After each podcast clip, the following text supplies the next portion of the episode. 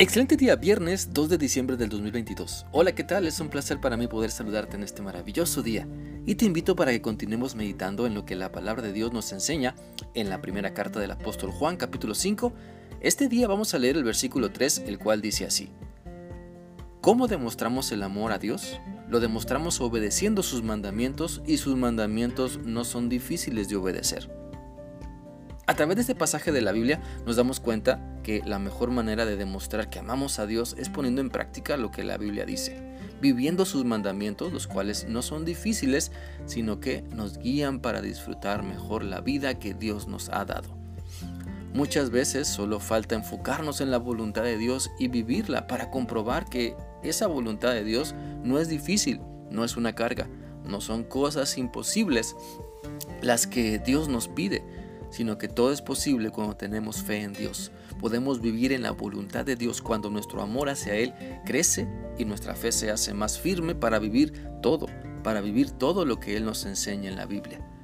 Por eso nuestro verdadero amor a Dios se demuestra en nuestro esfuerzo por hacer su voluntad. Y es que siempre el amor, ¿sabes? El amor lleva a la obediencia de la mano. Siempre el amor lleva al respeto y al compromiso junto a Él para que caminen juntos. Por eso las mejores demostraciones de amor que podemos dar son las que se demuestran en respeto y, obediencia, en cuidado y compromiso. Por el amor, porque el amor habla con ternura, pero se demuestra con manos y pies. El amor podrá expresar las palabras más bellas del universo, pero si no lleva acción, esas palabras no se entenderán ni serán de bendición para nadie. Podemos decir que amamos a Dios y creemos en Él. Podremos decir que le buscamos para que nos ayude. Pero nuestro verdadero amor hacia Él, hacia Dios, se demuestra en qué tanto le obedecemos, en qué tanto nos esforcemos y comprometemos en hacer su voluntad a cada instante. Por eso es importante meditar en cómo estamos tomando los mandamientos de Dios. ¿En verdad son mandamientos para nosotros o son simples sugerencias que son buenos para o son buenas para otras personas. La Biblia dice en el Salmo, en el Salmo 19.8 ah, lo siguiente. Los mandamientos de Jehová son rectos, que alegran el corazón. El precepto de Jehová es puro, que alumbra los ojos. Hay que vivir lo que dice la Biblia para descubrir el deleite que Dios nos da cuando hacemos su voluntad.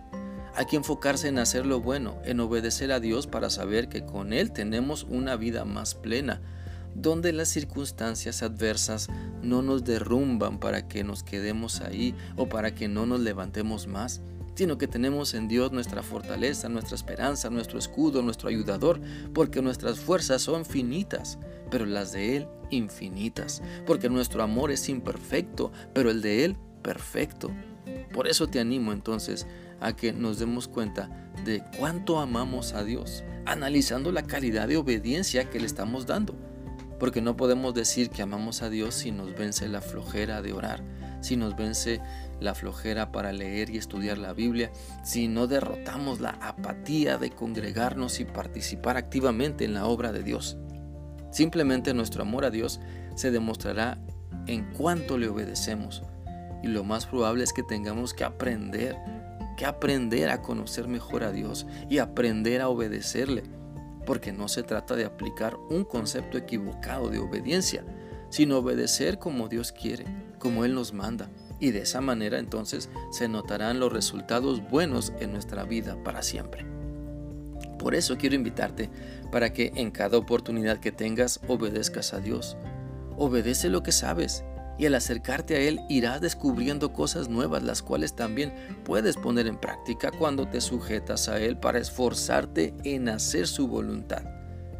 Los mandamientos de Dios muchas veces podrán parecer difíciles, pero cuando los vemos con ojos de amor, porque amamos a Dios, entonces entenderemos que son lo mejor para nosotros, son lo que estamos buscando y lo que siempre necesitamos y que nos llevarán a disfrutar grandes beneficios.